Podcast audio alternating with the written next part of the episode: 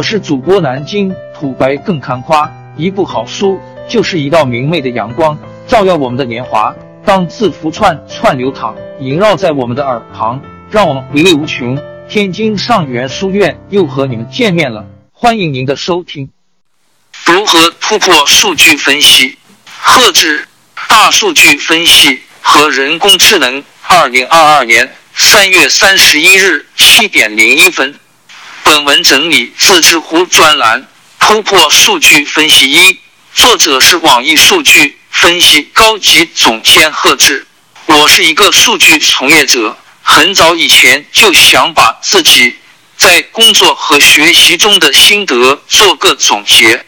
一方面是对自己过往经历的一个总结和回顾，一方面最近几年大数据是越来越火了。也希望自己的经验能帮到那些对数据有热情、希望从事数据行业的新人们。还有一方面也非常重要，是希望借助知乎这个平台，跟广大同行们做一个交流，互相帮助，共同成长。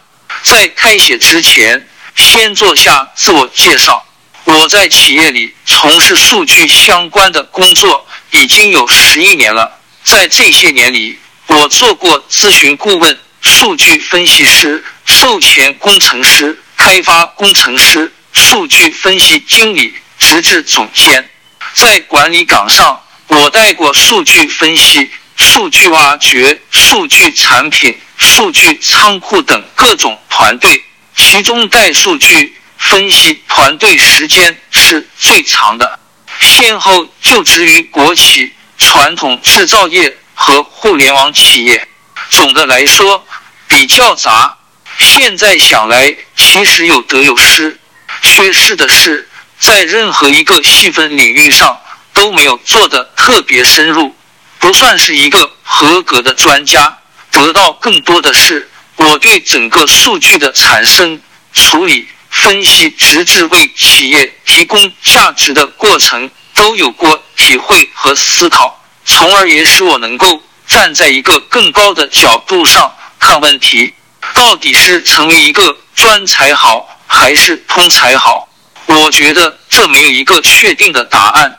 个人觉得 T 型人才是比较受欢迎的，也就是自己的技能和业务面同时要有宽度和深度。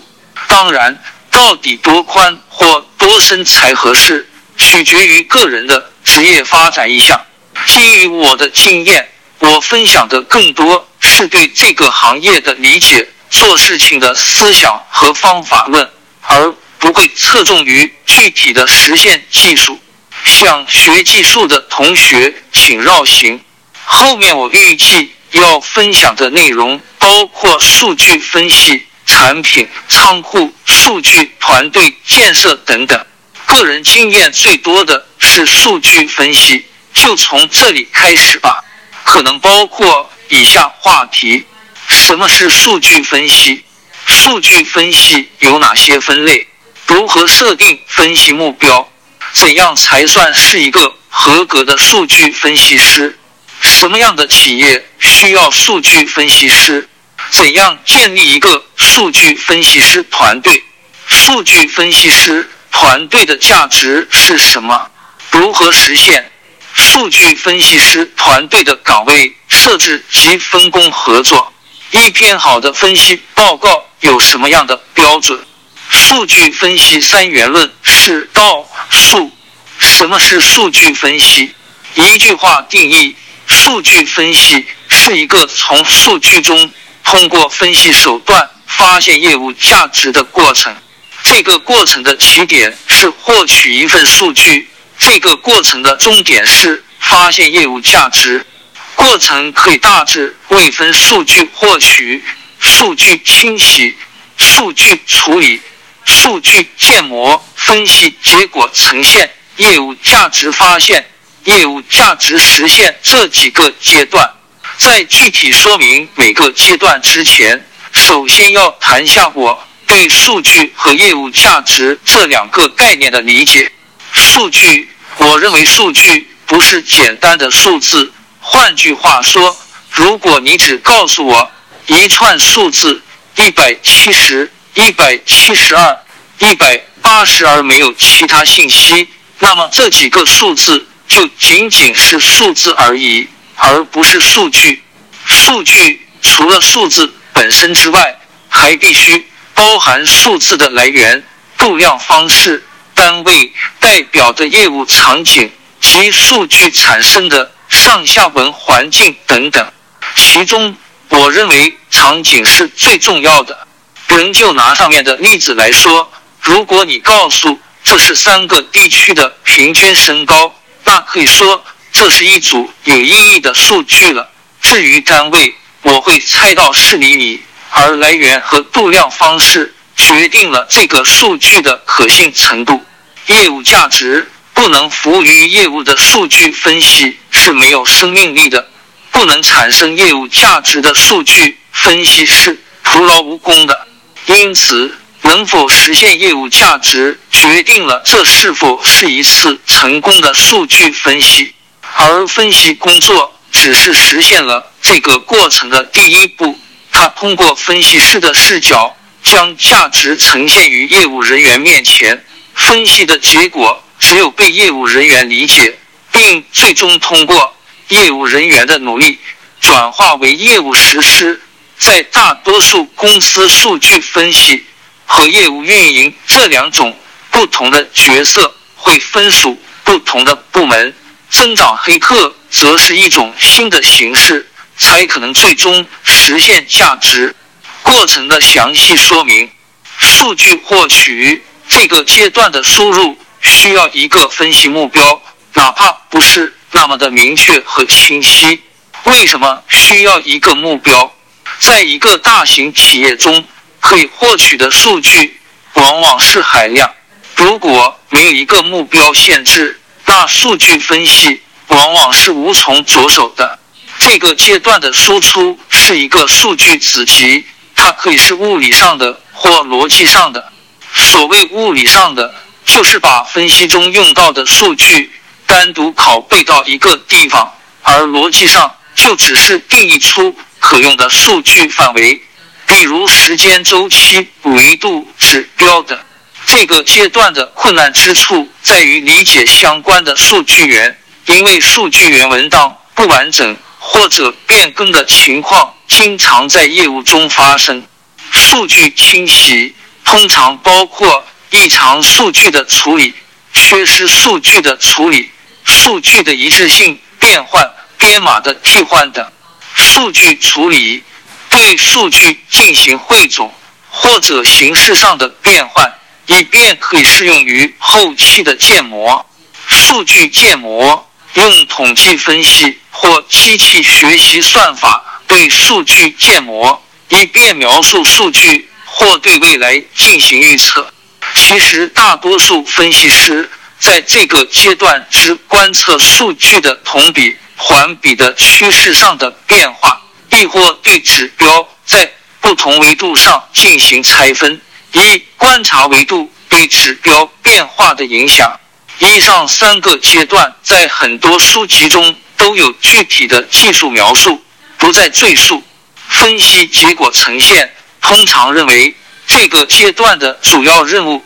是把建模的结果以图表或者更加复杂的可视化方式呈现出来，但我认为不止于此。首先，呈现结果不是这个阶段的目的，目的应该是让业务人员对分析结果有充分的理解。其次，呈现的手段除了可视化，最重要的应该是沟通，而沟通是双向的。可以保证结果最大程度上被他人理解。业务价值发现，通常数据分析师会在分析结果中提出对业务的价值，但是这个价值只有被业务人员认可才有可能实现。所以，此处的发现应该是分析师和业务人员的共同认知。业务价值实现。业务价值发现和实现经常不被包含在数据分析过程中，但是就如同我对数据分析的定义，业务价值才是数据分析的终极目的。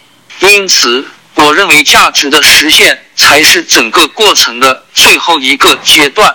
这个阶段虽然是有业务人员控制的，但是仍然需要分析师的深度参与，因为双方对于分析结果的理解和价值的发现经常出现偏差，需要在实践中逐步达到统一。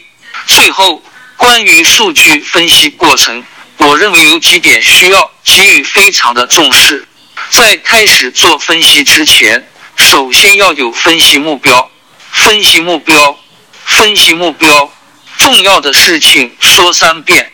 过程不是单向的，在后一个阶段中发现问题时，可以跳回到前一阶段。过程不是一次性，而是不断循环往复的。上一次分析过程的终点，可能是下一次分析过程的起点。我们经常会在业务价值发现和实现阶段发现新的分析主题，并把它作为下一次分析的起点。对于任何一次分析来讲，不是每个阶段都是必须的。整个过程中的大多数时间都需要分析师和业务人员的密切合作。数据分析有哪些分类？面对的问题不同。战略运营、战略分析是为了解决公司战略方向问题，回答要向哪里去的问题。此类分析通常比较宏观，需要分析者有大局观、有战略思维。所用的数据除了公司内部的数据，还需要竞品数据、行业数据。战略分析的方法需要从竞品及行业数据中。发现行业发展趋势及竞品的战略定位，同时结合公司内部数据，可以发现相对于行业和竞品发展，内部在哪些地方存在不足，以此制定进攻和防守策略。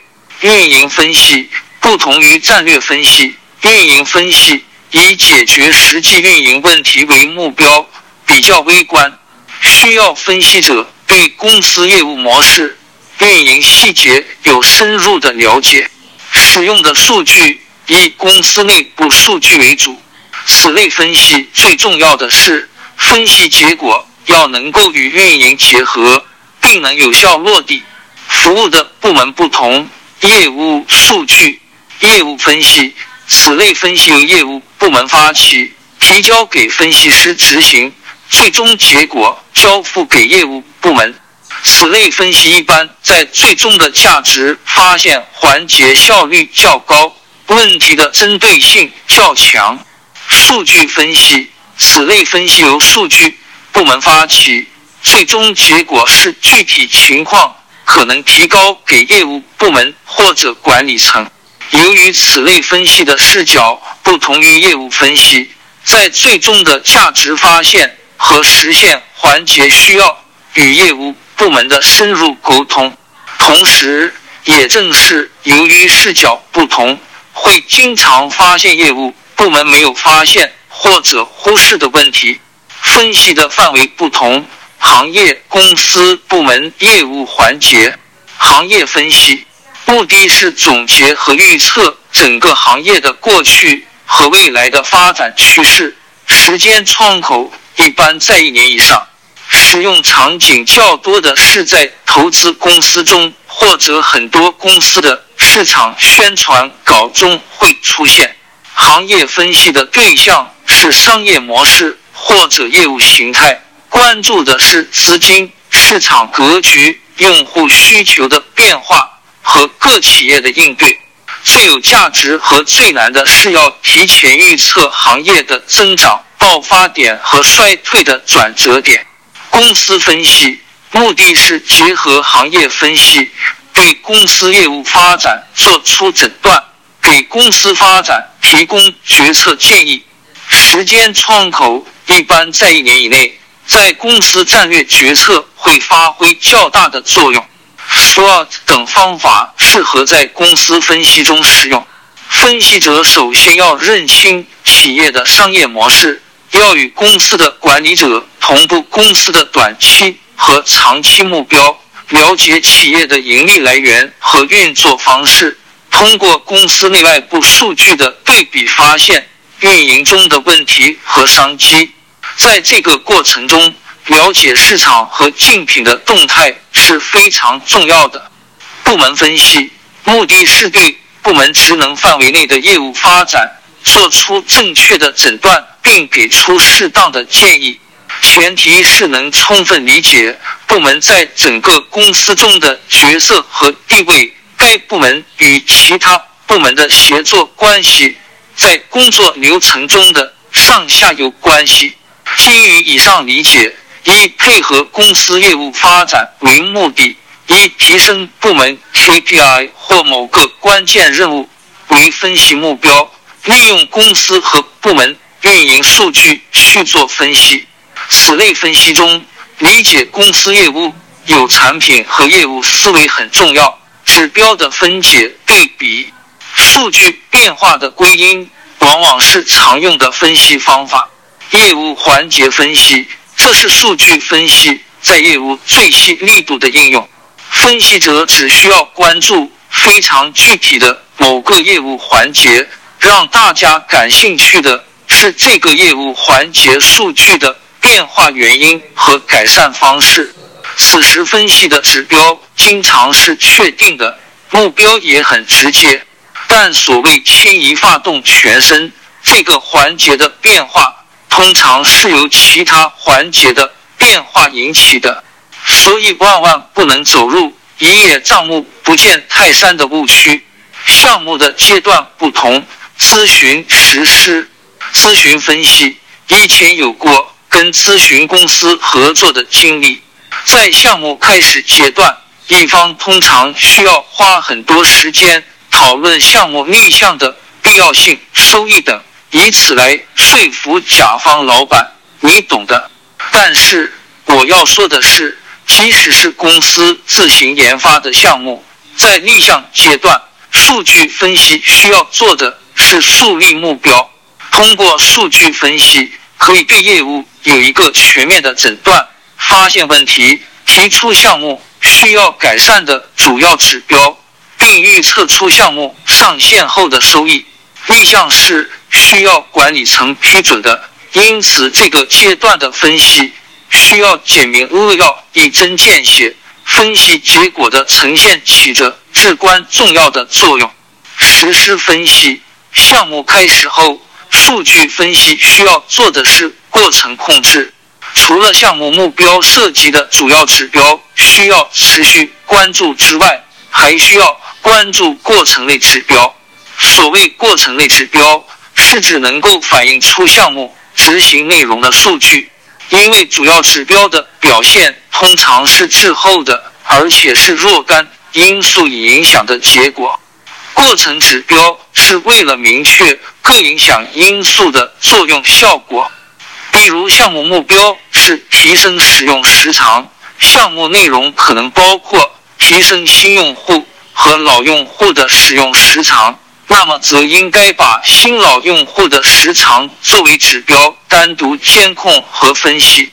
综上，根据数据分析的使用场景、业务阶段。服务人群范围及层次不同，可以分为很多种。以上只是列举出一部分，在每种场景下，数据分析的目标、关注的重点和难点都有所不同。分析师要在分析过程中时刻关注自己有没有偏离目标，并对重点和难点有充分的准备。如何设定分析目标？从我的经历看，数据分析的目标主要来自两方，一方是业务，一方是数据部门自身。对于一个具体的数据分析项目来说，可能以上两方的因素都会存在，只是占比多少而已。以下详细说明这两种方式的场景、前提及坑。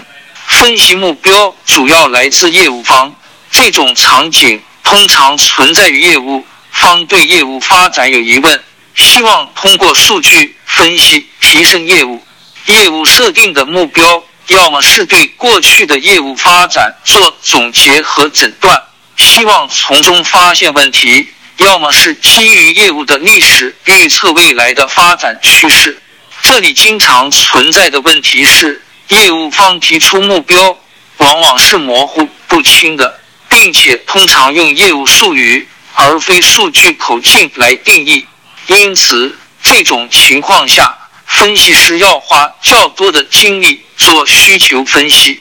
而要做好需求分析，分析师需要具备一定的产品和业务思维，要从业务视角出发。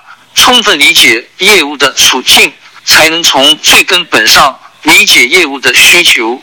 同时，需要对数据产生的流程和指标计算的口径，对业务人员进行充分的说明。如此不断的迭代沟通，往往分析到最后，却发现已经不是原来的需求了。还有一种情况，业务对数据了解较多。会在需求中说明需要的数据口径，这种需求会被单纯的看作一个数据提取需求。即使是这样，如果希望让这部分数据更有价值，分析师也需要就其业务背景有深入的讨论，然后可以修正该需求。分析目标主要来自数据部门自身，这种场景下，数据。部门在组织上是独立于业务部门的，但是独立不意味着可以不考虑数据分析对业务的价值。参见第一章。如果说实现业务价值是分析的根本原因，那么重要数据指标的变化则是数据分析的直接原因。也就是说，如果数据部门要能够独立提出分析目标，首先要有相对完善的指标监控体系，而指标体系可以分层，并且建立起各指标之间的关联关系。因此，数据部门提出分析目标可以更全面、更客观，而不局限于一语。但是，这个分析目标的设定对数据部门要求更高，不仅要具备。完善的指标监控体系，更要了解业务。经常出现的情况是，数据部门自己费了挺大的劲做出的分析报告，业务部门却无动于衷，其中没有涉及到业务痛点，可能是一个重要原因。总结一下，分析目标的设定是数据分析最初也是最重要的一步。一个合理的分析目标应该具备以下特征：要有业务视角，能折射出业务痛点；要有数据支持；要量化为什么产量下降了和为什么产量从一万下降到五千。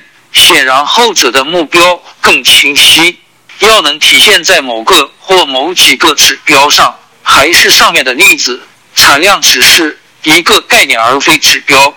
一个可能的产量指标是全场二零一八年第一季度中产品型号 X 的生产数量。总之，要做到明确而没有歧义。怎样才算是一个合格的数据分析师？可以从分析师的工作目标、工作内容和能力要求三个方面回答这个问题。其中工作目标和工作内容是息息相关的。要说清楚这个问题，我认为除了一些公认的标准之外，还有一些标准是因公司和行业而异的。也就是说，必须把它放在一个具体的公司业务框架之中考虑。工作目标主要由公司的业务发展阶段决定。一般来说。无论是哪个公司，都希望分析师能有效的利用数据引导和驱动业务发展，实现数据的价值。但是，公司发展的情况不同，对数据分析师的价值定义也会不同。公司整体处于初创阶段，此时分析师的价值在于能通过对行业和竞争对手的分析。为公司的发展方向提出适当的建议。公司如果处于快速发展期，此时分析师的价值在于一方面监控业务取得的成绩，关注增长速度；一方面要健全指标体系，发现被业绩增长所可能掩盖的问题。如果公司处于稳定期，分析师则需要从效率和成本角度，从业务细节入手，为精细化运营提供支持。如果公司发展遇到瓶颈，分析师需要分析市场中供给和需求的变化，关注竞争对手的应对策略，为公司业务发展发现新的增长点。工作内容主要由公司的数据建设程度决定。参照第一章，分析师的主要工作内容：数据获取、数据处理、数据清洗、数据建模、分析结果呈现、数据价值发现及实现。无论分析的目标是什么，大体总要经过这几个阶段。由于数据建设的阶段不同，分析师在这几项工作内容上。所花费的时间也不同。在公司数据建设早期，分析师可能在数据获取、数据处理和清洗、指标建设上花费更多的时间。数据建设到达一定阶段之后，分析师的工作更多会在数据建模、呈现和数据价值实现上。分析师的能力要求。对分析师的能力要求可分为通用能力和技术两部分，同时也可以分为业务和数据两部分。业务能力、业务要求又可以分为微观和宏观两方面。业务的微观要求，了解业务运营，了解公司发展方向和发展过程中面临的问题；业务的宏观要求，把握行业的发展方向。预测未来行业模式的变化，能明确指出公司在行业中的定位和战略方向。数据通用能力，熟悉公司的所有基础数据来源数据之间的关系，熟悉公司运营所涉及数据，能建立运营指标和数据之间的相关或因果关系，能根据数据分析结果。给出业务改进建议。数据价值实现能力，价值实现的过程是指数据分析结果至业务至业务执行至反馈结果至数据分析这样一个不断迭代的过程。在此过程中，演讲 （presentation） 能力、沟通能力、影响力、团队协作能力、学习能力。逻辑思维能力、归纳和总结能力、抽象思维能力等都非常重要。数据技术、数据库和数据仓库技术 （SQL Hive） 等，数据分析算法、统计分析和机器学习和工具 （Excel、Python、R） 等，数据可视化工具的使用 （Excel、R、PPT 等）。好的分析师在实际的业务操作中，至少会做好三点：大局观、大处着眼、小处着手，全局和细节并重。因为从数据角度看，小数据往往可以反映出大问题，而没有大局观，就不知道该看哪些小数据。思维、数据思维与业务思维并重。业务思维容易理解，什么是数据思维？比如对指标由粗到细的拆解，考虑时间维度上的趋势，注意寻求指标之间的相关关系、直接影响关系、因果关系等。很多人都注重分析师要懂业务、有业务思维，这当然没错，但不能走向极端，因为在实际中。业务是需要不一样的思维的，可以发现他们发现不了的问题，从而为他们在困境中提供解决方案。分析师需要了解业务的思维方式，但不能模仿他们。沟通要想让分析师的观点被业务方所接受，沟通的作用是举足轻重的。首先，分析师要为沟通找到合适的对象和时机，事先要根据沟通对象的不同设计适合的表达方式、内容和过程。沟通的时机要选在业务最需要的时候。很多时候，事后诸葛亮固然不好，但太超前了也不会有好结果。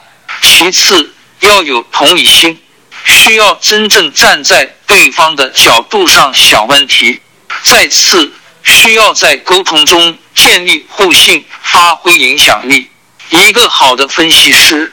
能在沟通中恰到好处的展现自己的专业能力和经验，适时的让业务方对人产生信任，从而对分析结果信服。什么企业需要数据分析师？企业需要数据，并不等于需要数据分析师。如果仅是想看数据，其实有很多企业可以提供这样的服务和工具，比如流量。统计工具 CA，比如报表工具 Tableau，这些工具都可以在不需要分析师的情况下，对业务人员做简单的培训就可以用起来。分析师承担的是相对复杂的、个性化的以分析为目的，而不是查询的任务。如果企业有如下情况之一，那么可能是。需要建立一支分析师队伍了。决策需要数据支持，决策层通常不是只看到数据就可以做出决策的，他们需要知道的是数据变化的原因，预测某个决策可能造成哪些指标及如何变化的结果。这是一个相对复杂的分析任务，不是工具或者非专业人士可以回答。业务规模大、复杂度高，在此情况下，即使只是构造单个指标，也需要经过严密的口径定义、复杂的计算才能得到，且需要经过校验才能保证数据是准确无误的。这样的工作通常由分析师完成。业务发展变化快，在业务稳定的情况下，数据的计算。及业务含义不需要经常变化，反之，数据的定义、计算和业务理解则需要不断的适应业务的发展，需要分析师不断的维护这些数据。精细化运营业务在经历开始阶段的快速增长，达到稳定阶段之后，运营风格会由粗放型转换为精细化，此时。需要对业务指标进行拆分，并分析相关性及数据之间的因果关系。数据统计口径混乱，可信度低，有的企业存在数据孤岛的情况。每个部门掌控着一部分数据，会造成同一个指标由不同部门出结果不同。此时需要重新梳理指标口径定义。数据采集、计算，找出数据之间的差异。当然，最后要彻底解决问题，则需要解决数据孤岛的问题。数据建设的初始阶段，这时候需要分析师梳理业务流程、确认需求、建立指标体系、定义计算口径、整合数据源等。业务需求不清晰，业务有需求。但很模糊，比如我想知道最近某某业务的运营效果如何，但是该看哪些指标则不清楚。此时需要分析师深入了解业务需求的背景和目的，将业务需求指标化。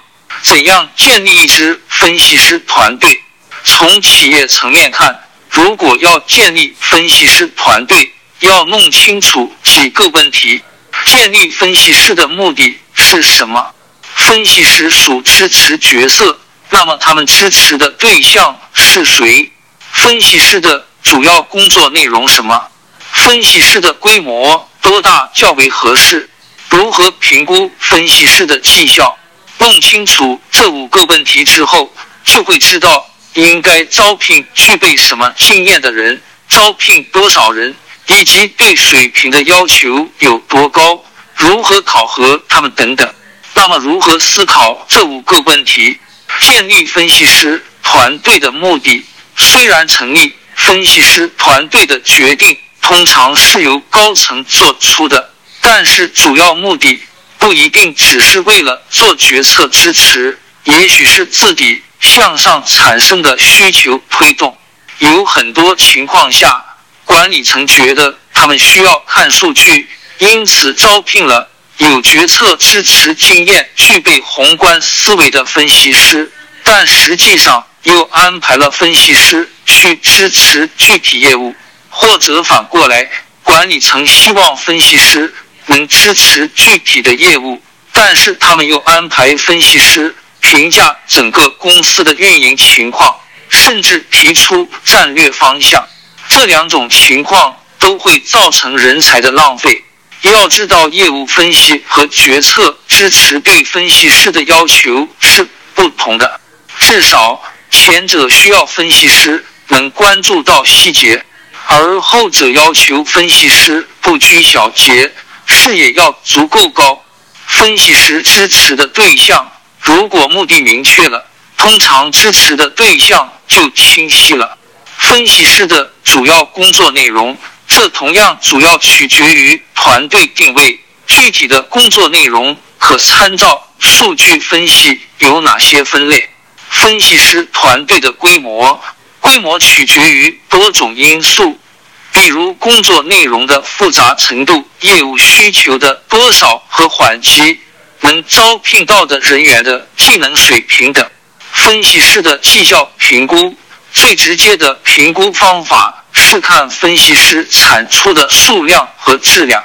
如果只看产出的数量是比较容易的，比如可以看完成需求的多少、分析报告的数量等。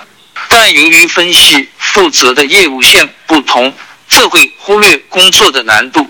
需要注意的是，分析师很多工作的投入和产出是不成比例的，比如沟通。业务梳理等基础性的工作占据他们大部分的时间，而这些工作可能只有很少的可见交付物的输出。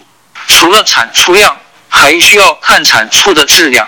最理想的质量评估就是看对业务的贡献即提升了多少业务价值，但这同样是比较困难的，因为有时候业务价值也很难量化。除了对外的产出，还有一个维度是看对数据团队内部的支持，因为分析师通常是作为联系数据团队和业务团队的桥梁存在。比如，对数据指标体系的建设和数据仓库、数据产品的建设中做出的贡献，但是同样，这些贡献也很难量化。如何实现数据分析的价值？在之前的章节中已经提到，分析的价值在于业务价值，而业务价值实现的最后一步是把分析结论应用于业务中，并反复迭代。我想从一个例子来说明分析师在整个价值实现链条中的位置和作用。假设我们在考虑。如何实现一件工具的价值？这件工具可以是一把钳子，或者更复杂点，比如一部电脑。在这个例子中，数据分析是工具，分析师是工具的制造者，业务方是工具的使用者。工具价值的实现不仅与工具的制造质量及精巧程度有关，还与使用者有关。有人使用电脑设计航天器，有人只是用它玩游戏。也就是说，数据分析的价值除了分析师这个因素之外，还受到其他因素的影响，比如数据分析结果的交付质量、可视化及可理解性。类比工具本身的质量、设计及应用性。数据分析结果使用者的素质。类比工具使用者的素质。对工具的了解程度。工具使用的相关知识背景。数据分析结果使用的场景。类比工具使用的场景是否符合工具设计者的初衷？环境因素，比如不可抗力趋势。类比台式机的价值在移动化办公的趋势下会变小。呃，是不是漏了点什么？分析师哪里去了？其实，分析师的作用正在于对上述因素形成过程中的影响。提高数据的质量、展示水平，让数据结果变得更容易理解。教育和培训数据使用者，往往会达到事倍功半的效果。从根本上理解数据需求，打破砂锅问到底。最后，对于不可抗拒的因素，分析师能做的就是调整心态。反抗不了的话，就学会接受吧。数据分析师团队的分工与合作，个人感觉分析师团队很不好带。数据分析师团队最大的三个痛点是：三，在公司级别的团队中表现尤其显著，由于支持的业务多，而各业务的发展目标不同，导致无法设立一个统一的业务目标，只能按人去设定目标。管理效率很低，乱。正是由于业务目标散乱，造成分析师之间的工作无法统一和协同，很多时候都是各自为战，没有配合，甚至出现目标冲突的情况。若不能影响业务，不能建立话语权，这个在上文中已经说过，此处不再赘述。这里面的关键是解决散的问题。很显然，如果把眼光放在部门级的业务上，是无法解决这个问题的。因此，需要把视野扩展到全公司，基于公司统一的发展目标，建立一个统一的分析框架。正如数据分析是服务业务的，分析框架也要基于业务模型来建立。业务模型的标准是，业务模型要高度抽象化，它是从业务模式中抽取出来的，而不是反映部门职能。业务模型要能反映实际业务的运营规律、要素和目标，甚至这个业务模型可以放之行业而皆准。有了业务模型，现在需要建立分析模型。我的经验是对着业务模型提问题。首先是公司级的，公司的发展目标是什么？需要哪些要素来完成这个目标？各要素之间如何互相促进？然后将上述问题分解到部门级，最后可以将问题归类，可以分为目标分析、运营分析、要素分析等。这些分类好的问题，就是分析师分工的基础。传统的分工方式是分析师按支持业务部门分工，或者按支持的业务模块分工。这种分工方式的结果是：第一，分析师对业务的了解如同盲人摸象，每个人都只能了解到部分业务，不能也不会从整体考虑业务问题。对问题的定位缺乏深度。第二，分析师的工作是割裂的，自己的分析结果不容易被其他分析师采用。以电商平台模式举例，运用上面的方法，建立业务分析模型。用户、商品两个主要要素，链接这两个要素的是用户购物体验。用户自身会有用户生命周期。商品自身会有商品生命周期，还可以进一步细化用户购物体验，包括查找商品信息、下单、配送、付费、售后等体验。商品生命周期可以包括采购、仓储、上下架等。商品要素包括定价、分类、功能、用户评价等。提问：公司的发展目标？假设公司的发展目标就是追求销售利润最大化。实际上，很多电商平台不是通过这个模式来盈利的。要素利润的大部分通常是由高净值人群和高毛利商品贡献的。要不断发展壮大高净值人群和提升高毛利商品的销量，各要素之间如何促进？高净值人群不会只买高毛利商品，平台也。不可能只卖高毛利商品，链接这两者的是用户体验。分析师可以根据分析主题分成两个大组，一组的分析任务包括识别高净值人群，分析高净值人群的购物体验，分析高净值人群的生命周期。二组的分析任务包括识别高毛利商品。分析用户对高毛利商品的购物体验，分析高毛利商品的生命周期。当然，还可以把购物体验单独作为一组，或者在上述基础上进一步细分。比如，高净值人群分为 A、B、C 等几个不同特征的人群，如果其特征差异很显著，可以基于人群分组做进一步划分。这样分工的好处是：第一，分析师是基于分析模型的分组，组内目标一致，组内分析结果是可以共享和互相借鉴的。第二，组内大目标的设定可以较为宏观，促使分析师从整体考虑问题。第三，组内对大目标的分解最终会落实到具体业务上，不会太虚。第四，不同分组间的分析师虽然目标不同，但是使用的数据维度基本一样，很多的基础性工作是可以共建的，且分析结果也可以互相借鉴。一篇好的分析报告有什么样的标准？写分析报告应该是每个分析师的必做功课之一，不管是简单的或者复杂的。正式的或者非正式的，什么是分析报告？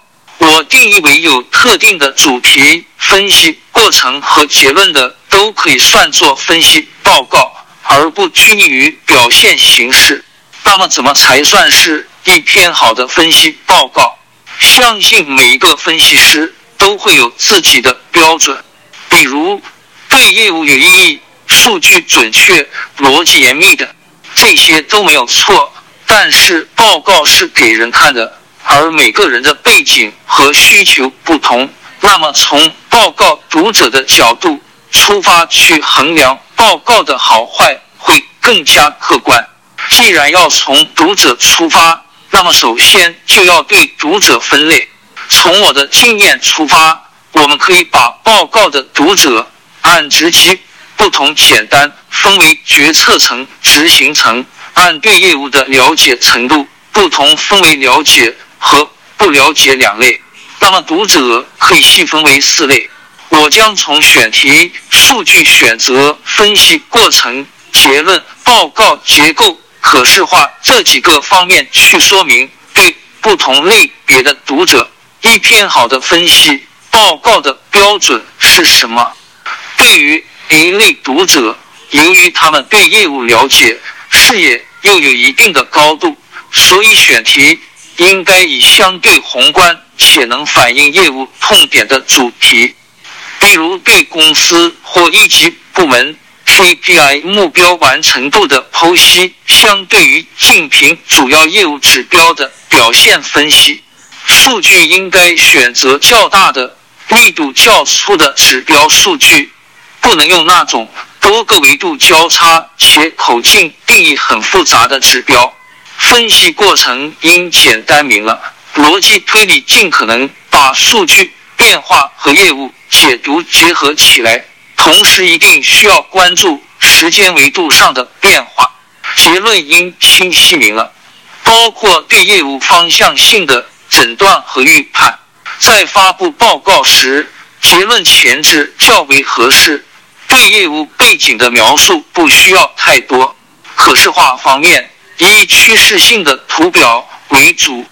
对于 B 类读者，一般是经理及以下的运营人员。选题方面，应侧重具体的运营问题，范围限定在二级或三级部门的职责范围内。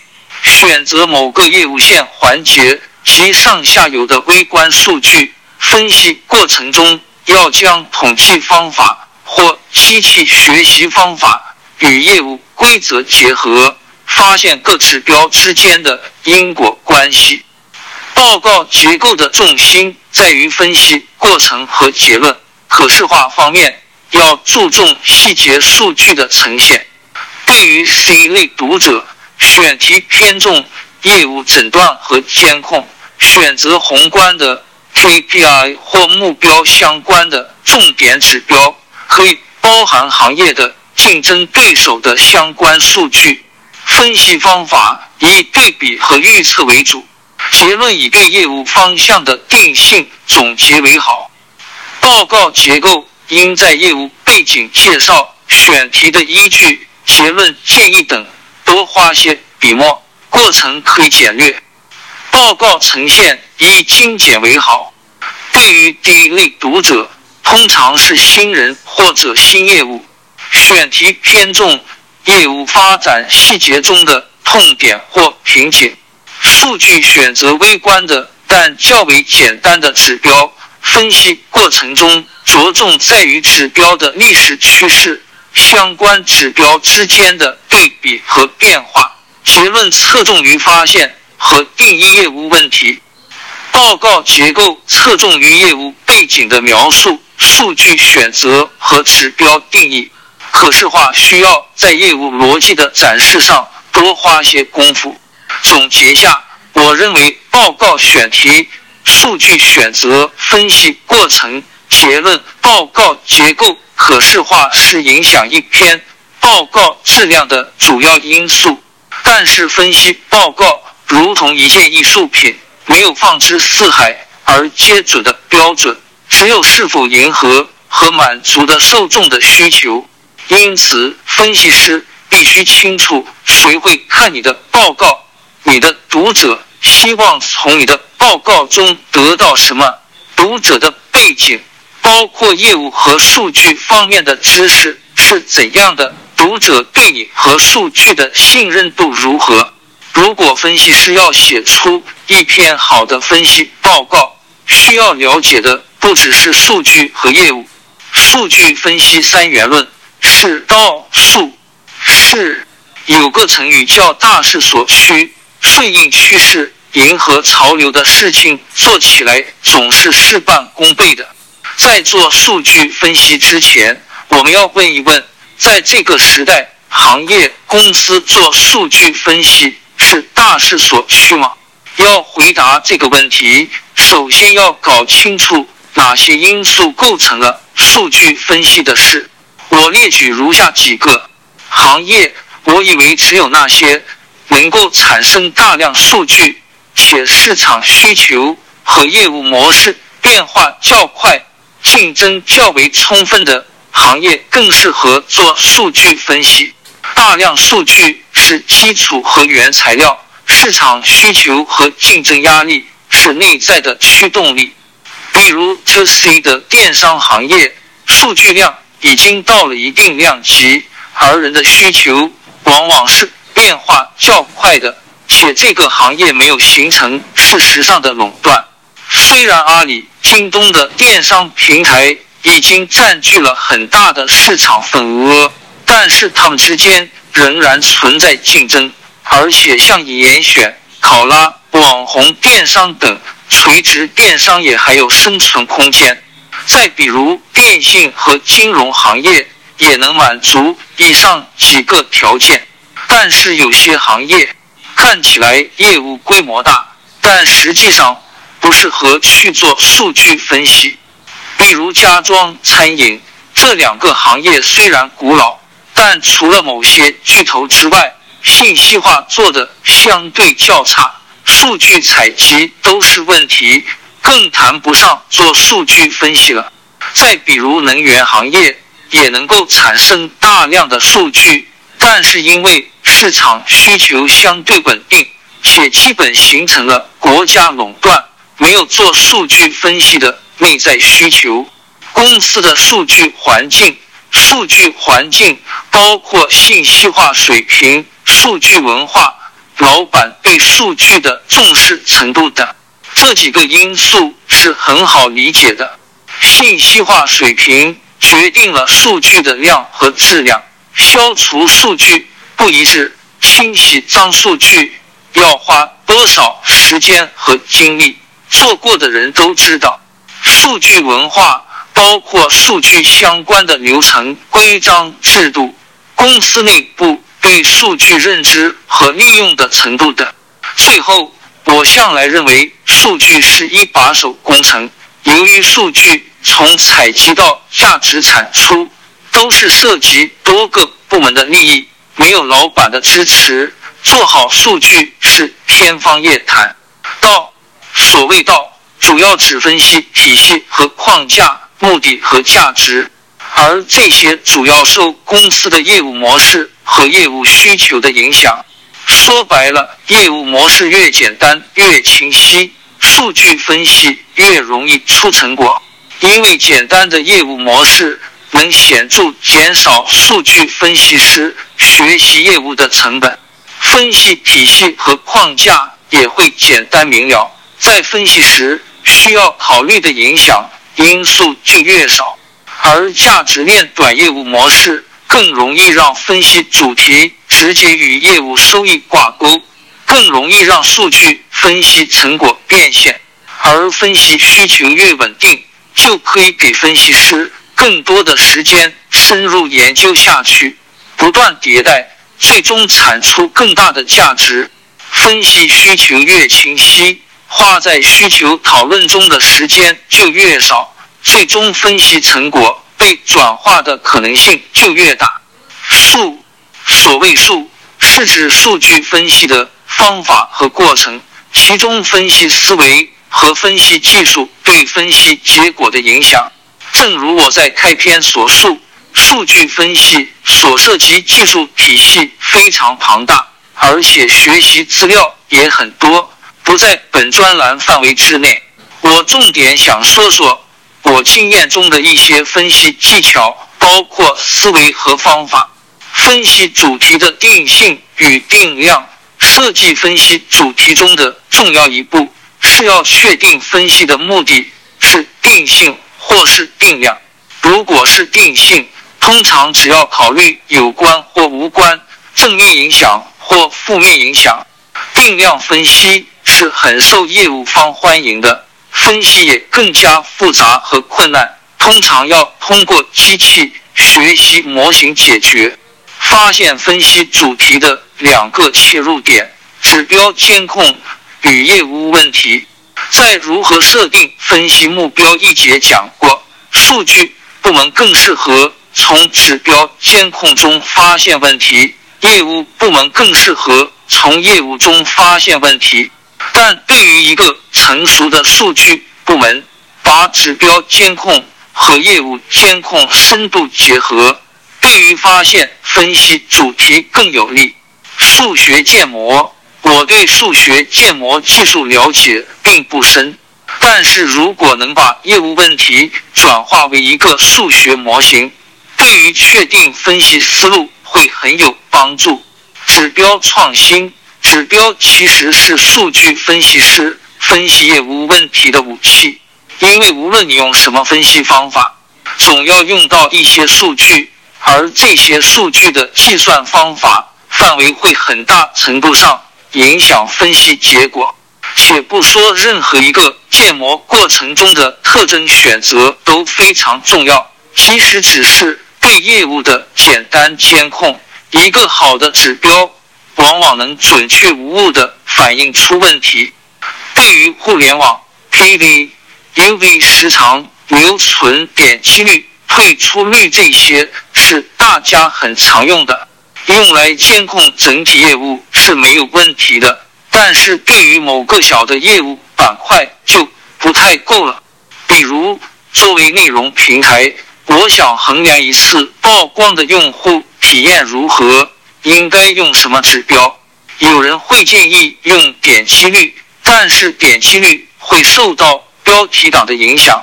此时高的点击率并不代表好的用户体验。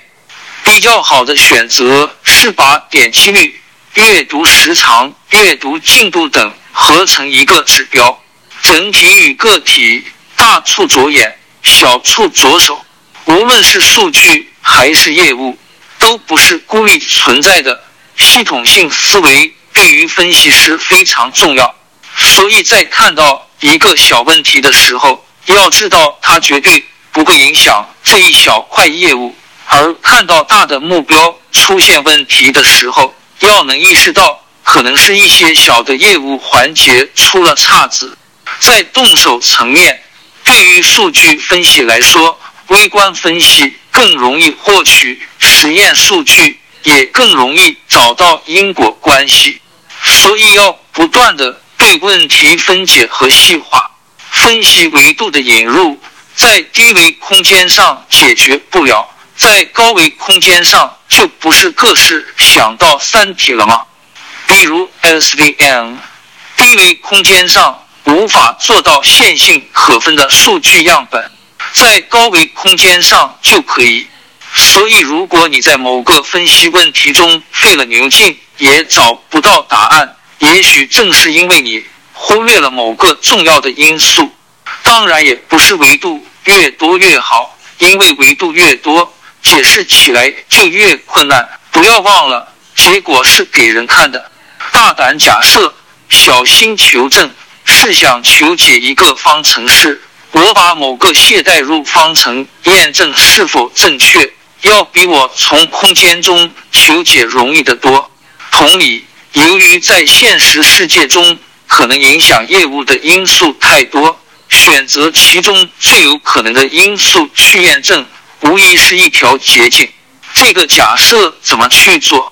首先要对业务有足够的敏感度。